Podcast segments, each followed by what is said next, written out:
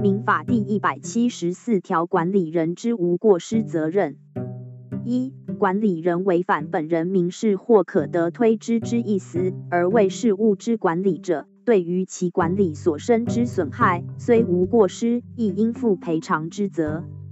二、前项之规定，如其管理系为本人尽公益上之义务，或为其履行法定抚养义务，或本人之意思违反公共秩序、善良风俗者，不适用之。